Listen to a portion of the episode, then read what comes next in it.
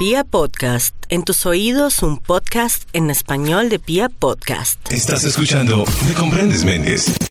Rosa María Cifuentes, bienvenida siempre, Me Comprendes Méndez. Gracias, Javier, gracias. No, muy de estar en amigo, ya. Colombia. Rosa María tiene la oportunidad y la capacidad de ver cosas que otros no ven, por toda su capacidad y su formación. Rosa María la va a lanzar pronto el, la agenda, a ver, es que yo no me he podido aprender, Agenda Astral Astral Céfiro 2019. 2019. ¿De qué se trata la agenda Sí, astral? mire, esa es una sorpresa que les va a dar el grupo Planeta. Eh, va a salir en Perú en octubre ahorita. Mira, te cuento. eh, yo entro en los labores de escritora, coach emocional, especialista en rostro y gestos y numeróloga. También soy astróloga en salud emocional. Entonces, eh, mucha gente me pregunta, Rosa María, ¿cuándo me tengo que mudar? ¿Cuándo me puedo casar? ¿Cuándo me puedo hacer tratamientos de belleza? Entonces yo he realizado una agenda muy bonita, muy útil, muy funcional, en, el cual, en la cual tú puedes anotar tu día a día, tus actividades del día, pero yo te pongo mes por mes los tránsitos de planetas. Por ejemplo, Sí. te voy a poner cuándo son fechas difíciles para las inversiones, cuando algún planeta como Júpiter, cuando retrocede o retrograda, esto te va a intervenir un poco en la plata. Pueden haber un poco de estafas o puede ser que a veces te paguen tarde para que estés pendiente. Pero esto funciona con los planetas, pero de alguna manera funciona con, Con números. todo el mundo. Funciona con números, efectivamente, porque es una agenda en la que yo te voy a poner, oye, cuidado, tal planeta está en tal lugar, este mes estate pendiente de esto, ¿no? Este mes estate pendiente del otro. Incluso estoy poniendo tips de Feng Shui, Sí. tips de Feng Shui para arreglar la casa y estoy poniendo una guía completa de cábalas para terminar el año 2018. Entonces, o, o- o, mm, ut- utilizarla porque sale aquí en Colombia en noviembre. Sale aquí en Colombia en noviembre y entonces van a poder accederla a un precio muy módico y aparte es de un color muy bonito y uniforme mixto y vas a llevar tu agenda diaria y vas a ir mirando los tips que yo te pongo. Le voy a robar unos tips de Feng Shui Perfecto. con Rosa María Cifuentes. Hoy en Me Comprendes Méndez. A ver, regálenos unos tips de Feng Shui. Creo que en la casa o en el lugar de trabajo o en los lugares en los que nos movemos, a ver, hay quienes creen en el Feng Shui, hay quienes no creen en el Feng Shui, pero pues aquí todos los pensamientos son bienvenidos. Bueno, quiero aclararle a la gente que no cree que esto es una carrera. Sí. Que esto es una carrera y yo quiero comentarla a Javier que yo la estudié Sí. porque yo viví en un departamento en Lima en el cual me enfermé. Te estoy hablando hace más de 15 años. Me dio una úlcera en la córnea el mes que me mudé y el segundo mes me dio como una infección respiratoria muy fuerte. Y entonces yo tenía un amigo de la colonia china muy importante del cuerpo diplomático en Perú que fue a mi departamento y me dijo, te tienes que mudar de aquí porque las escaleras de caracol te están matando. Entonces, como soy una persona que estudia mucho, hice la investigación, luego estudié con una profesora china brillante y luego terminé estudiando en varios países del extranjero y me gradué en Feng Shui. Entonces, estoy hablando de que el Feng Shui es la armonía de los ambientes. Es más, yo hago Feng Shui en mi país y aquí en Colombia también lo he hecho en algunas casas. Entonces, vamos con algunos tips. Primero vamos con el dormitorio, que es donde uno descansa. Sí. Bueno, consejo, en tu dormitorio no pueden haber espejos reflejándote. El televisor es un espejo, porque esto mueve los líquidos del cuerpo, hace que amanezcas cansado, contracturado y con dolores de espalda. Generalmente el televisor está frente a la cama. ¿Qué haces? Mira, yo en Perú como tengo mi televisor, le he puesto una puertita y con un control remoto la La- puertita se levanta y se cierra Ah, también. Entonces tú puedes ponerle un mueble decir, o puedes taparlo con una cortinita. Está al frente, pero lo tapas. Lo tapo todo el tiempo. Entiendo. Luego, la cama. La cama no debe tener estos cajones, no debe tener sabaneras. Ajá. La cama debe tener su huequito normal para que salga la energía positiva. Sí. Ahora, la cabeza en la cama, la cabecera debe dar a la pared, tu cabeza en pared y tus pies frente a la pared, porque a veces hay gente que duerme con los pies frente al hueco de la puerta. Ese hueco de la puerta es la posición de la muerte, porque se va saliendo la energía. Si tú duermes con la espalda a la ventana, amaneces con la columna destruida. ¿Qué puedo hacer, Rosa María, si mi, si mi ventana está detrás de mi cabeza? Lo que vas a hacer es esto. Ah, abres, puedes abrir las ventanas por completo, vas a comprar una especie de rol, una, una cortina, Sí. y la vas a cubrir con un sticker de la, de la de forma de una montaña, que esto va a significar una espalda protegida. O sea, le pones un sticker a esta, a esta cortina sobre la ventana para que simbolice la- el símbolo de la montaña. Otro detalle más que se ve mucho en Latinoamérica. Eh, hablaba con una amiga colombiana me decía, todos en esta agencia de publicidad renunciamos. Y yo le digo, pero es lógico, porque todos están sentados con la espalda hacia, la, hacia el aire, no tienen detrás nada. Ajá. Y esto ocurre en toda Latinoamérica. Tú vas a ver en muchos bancos o en muchas oficinas donde las chicas están sentadas al aire y las personas que han permanecido mucho tiempo en un trabajo como gerentes importantes están sentados hacia la pared. Ok. Se llama espalda protegida. Ok, entiendo. Por ejemplo, hablemos de las vigas y los camarotes. Estas, estas, no sé si se llama aquí en Colombia camarote, estas camas que tienen dos pisos. sí, sí, ya, sí. los camarotes. El niño que duerme debajo del camarote siempre está expuesto a las vigas de la cama del segun- de la segunda planta. Estas vigas hacen mucho daño a la columna, al cuello. Rosa María, ¿qué hago? Bueno, lo que vas a hacer es ponerle una tabla, una especie de triplay, una tablita, cubrir la, la cama por debajo Sí. para que no le caigan las vigas al niño.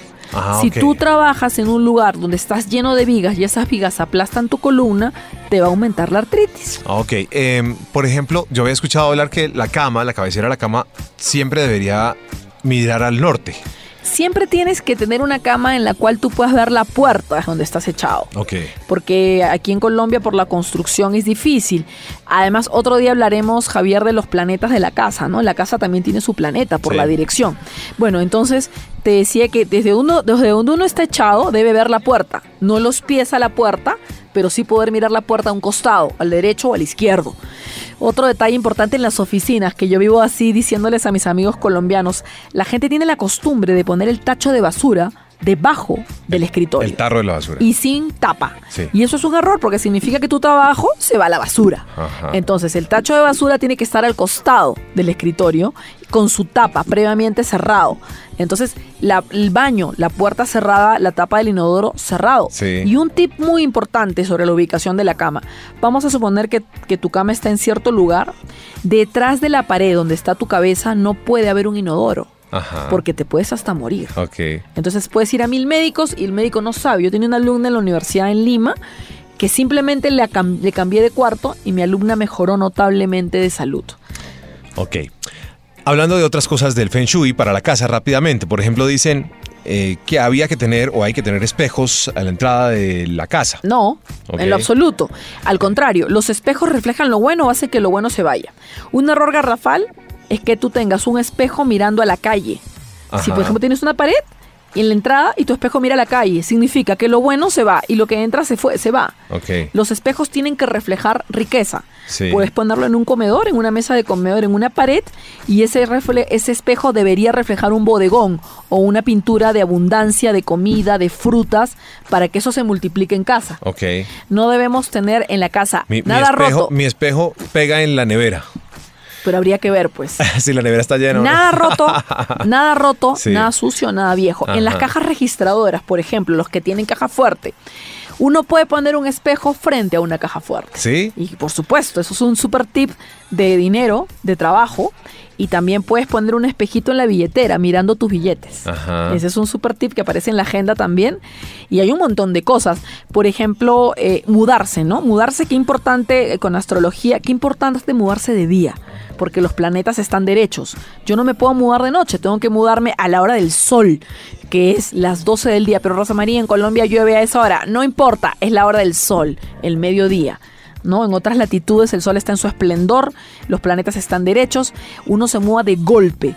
Viene el camión con todos tus trastos, con todas tus O cosas. sea, no se va, no se va mudando de a poquitos. No, para nada. De golpe. De 12 a 2 de la tarde es el horario ideal. Si te mudas de noche, tienes más problemas para surgir económicamente. Yo hago cartas astrales además y soy numeróloga. Entonces esto yo, yo siempre le veo a mi paciente en Lima, tanto la casa como la conducta. Trabajo con médicos en Perú, con psiquiatras. Y definitivamente influye mucho. Es la armonía de la salud. Hay tantas creencias hoy eh, y tantas cosas que se hablan. Hoy, por ejemplo, yo la escucho hablar del Feng Shui, yo creo en, en- en muchas cosas, pero hay tantas creencias y hay tantos comentarios, sobre todo en Internet, que a veces uno, claro, escuchar todas estas cosas, lo que hace es, tiene uno tanta información que tiende uno a volverse loco. ¿no? Depende, depende Javier, porque nadie, como yo siempre digo, los, los terapeutas como yo estamos para psicoeducar. Sí. Nadie puede creer lo que no prueba. No se trata del creer. Yo te digo, yo para poder estudiar Feng Shui, primero me enfermé, no lo sabía, y luego me tomé la molestia de estudiar con clases. Entonces, y te digo que me cambió la vida y le ha cambiado la vida a muchos de mis pacientes en Latinoamérica, me lo agradecen muchísimo. Algo tan sencillo como mover una cama, algo tan sencillo como limpiar tu casa. Hay gente que tiene en las esquinas basura o tiene la caca del gato, la caca del perro, sin saber que en su casa hay zona amor, hay zona trabajo, hay zona éxito. Yo, por ejemplo, en una esquina de mi casa tengo la casita del gato. Al fondo a la izquierda que la tienes, Sí. que es la zona trabajo. Sí, sí, sí. Bueno, terrible, porque si por más que el- el resto de tu casa esté bien armonizada, esa zona del gato puede hacer que algunos proyectos se te caigan, porque los, de ahí están los pelos del gato, qué suciedad, que hay cosas que tú quieres cerrar y de la nada se caen o no te terminan de pagar lo que tú quieres. ¿Te está pasando? o sea que el- las mascotas, ¿en qué lugar de la casa deberían las estar sus de- su- su las casita, mascotas su- podrían estar en el lado medio de la casa, al lado derecho de la mitad. O sea, imagínate que tu casa es un cuadrado. Sí, La mascota podría estar aquí, sí. ¿no? Que es la zona media, Media derecha. media sí. derecha de la casa. Media Ahí- derecha, derecha. Exacto. Pero siempre las mascotitas tienen que tener su casita independiente. Sí, claro. Y yo soy de la idea que la mascotita debe estar en altura, que debes tener una especie de mostrador donde puedas poner su casita. Ahora, yo no soy eh, partidaria de tener animales violentos, ¿no? Eh, ni animales que se arrastren en el sentido de la agresividad. Hay que evitar tener gallos por la pelea. Hay que evitar, obviamente, imágenes también de animales violentos en casa, como toros, leones, evitar ese tipo de imágenes agresivas. Pero uno debe tener, si tú vas a tener un perrito, tiene que estar impecable. Impecable, sacarlo al parque, pon- ponerlo, ponerlo pues bonito al perrito, ¿no? Como repito, nada roto, nada sucio, nada viejo. El otro día una amiga me comentó que alguien le había mandado para su casa una estrella de mar y caracoles. Y se, se especula a veces sobre la procedencia de esas cosas y se dice que a veces no son buenas y que a veces son protección. Yo no tengo, no sé si usted tenga alguna Eh, teoría yo no sobre- tengo nada del mar en Ok, mi casa. ok. Nada del mar. Solamente pueden ir cosas del mar en tu casa, en tu zona fortuna, que es el último cuadrado izquierdo de tu casa, Sí. siempre y cuando sea patio y siempre y cuando sea una sala de estar, pero nunca en el dormitorio. Ajá. El adagio dice, tus sueños se van al agua. Ajá. Entonces, y básicamente lo que hace es mover los líquidos del cuerpo.